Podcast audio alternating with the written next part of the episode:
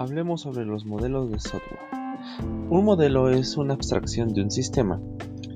La abstracción permite ocuparnos de detalles relevantes para un propósito general. Su principal utilidad del modelado es poder abordar sistemas complejos con alguna técnica previamente probada, muy similar a lo que realiza un arquitecto.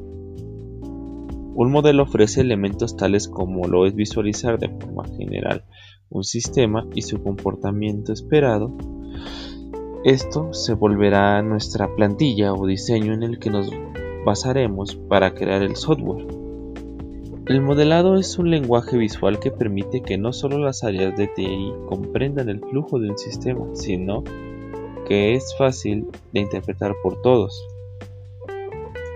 Algunos ejemplos de modelos es el modelo en cascada. Fue el primer modelo y su creador fue Winston Royce y lo publicó en el año de 1970. Obtiene su nombre ya que es manejado por etapas secuenciales y al terminar una etapa sigue la siguiente y esta depende de la culminación de la etapa anterior. Los ciclos o el ciclo de vida que tiene son requisitos. El primero es requisitos, segundo es diseño, tercero implementación, cuarto pruebas y cinco mantenimiento. Su ventaja principal es que es un modelo bien organizado en el que no se mezclan las fases. Es sencillo y fácil de usar.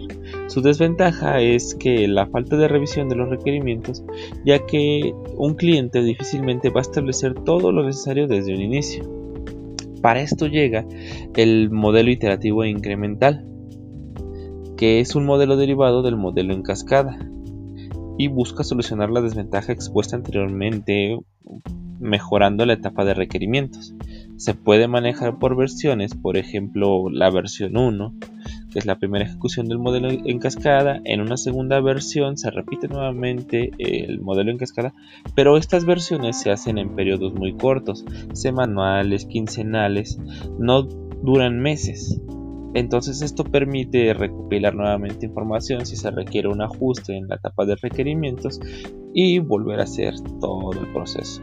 Requisitos, diseño, implementación, pruebas y mantenimiento.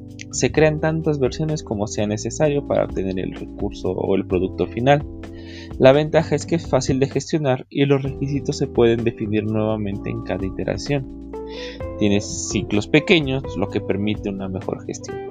La desventaja es que el cambio constante en la arquitectura al obtener nuevos requerimientos hace que se vuelva un rollo hacer todo todo nuevamente.